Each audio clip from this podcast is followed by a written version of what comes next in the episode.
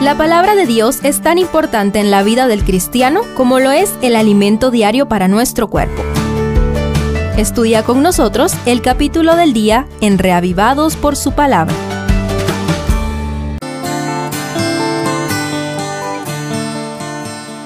Oseas 10 determina la parte que le corresponde recibir a Israel tras confirmarse el divorcio con Jehová su Dios. En otras palabras, se recalcan los dos pecados principales y sus consecuencias. Vayamos al texto para ver si encontramos algún vestigio de esperanza para Israel y para nosotros. Primero, un corazón dividido. Israel es un viñedo frondoso, dando fruto para sí mismo. Según la abundancia de su fruto, así multiplicaba los altares. Cuanto más rica era su tierra, más hermosos hacía sus pilares sagrados, declara el verso 1 de la Biblia de las Américas. Ya dijimos que el reino del norte estaba en sus días de gloria, pero ¿de qué sirve al dueño de la viña que la vid sea fructífera si no le rinde los frutos a él?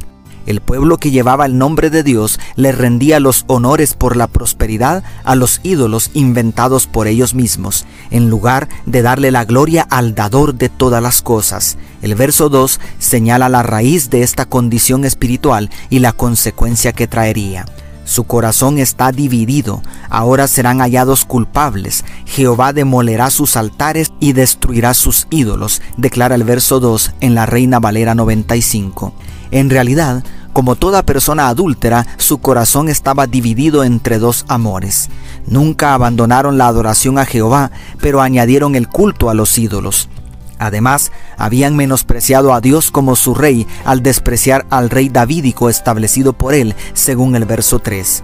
El Señor no tolera una adoración a medias.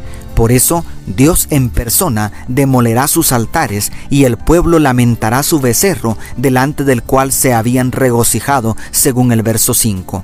El Señor Jesucristo enseñó que ninguno puede servir a dos señores en Mateo 6:24. ¿Dónde está tu corazón en este momento? La plenitud que Dios desea darte depende de una entrega total. Segundo, un mal negocio de yugos.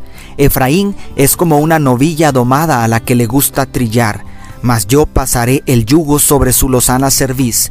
Yo unciré a Efraín, Judá tendrá que arar y Jacob quebrará sus terrones, declara el verso 11. Siempre se han utilizado bueyes para algunos trabajos del campo. En el antiguo cercano oriente, a los bueyes que trigaban el grano no se les colocaba bozal y podían comer del cereal cada vez que deseaban.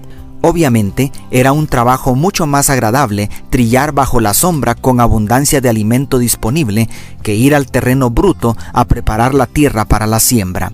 Esta figura se usa para ilustrar cómo Israel despreció la alianza, o sea, el pacto con Jehová, para establecer alianzas humanas con Asiria y Egipto no quisieron servir al Señor, que los bendijo con la tierra que fluye leche y miel, y ahora serían sometidos bajo el yugo de la cruel nación de Asiria. Jesús declaró en Mateo 11:30, Mi yugo es fácil y ligera mi carga. Y el apóstol Juan agrega en primera de Juan 5:3 que sus mandamientos no son gravosos.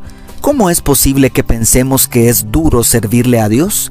¿Por qué muchos piensan que son muy duras las amorosas restricciones que nos imponen sus diez mandamientos?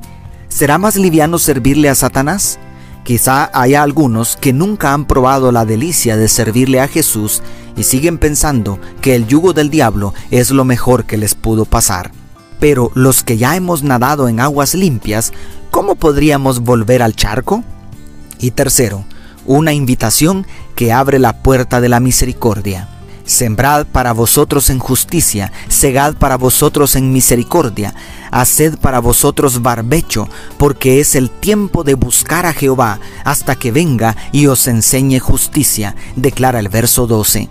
Israel había tocado fondo, como nación había cometido el pecado imperdonable, con sus hechos había firmado el acta de divorcio no obstante, el divino esposo estaba dispuesto a darles una segunda oportunidad si tan solo abrían su corazón a un verdadero arrepentimiento, olvidando el amor prohibido a los ídolos. Si ya descubriste la diferencia entre servirle a Dios y servirle al mundo, ¿qué esperas para aceptar este tierno llamado? Dios te bendiga tu pastor y amigo Selvin Sosa.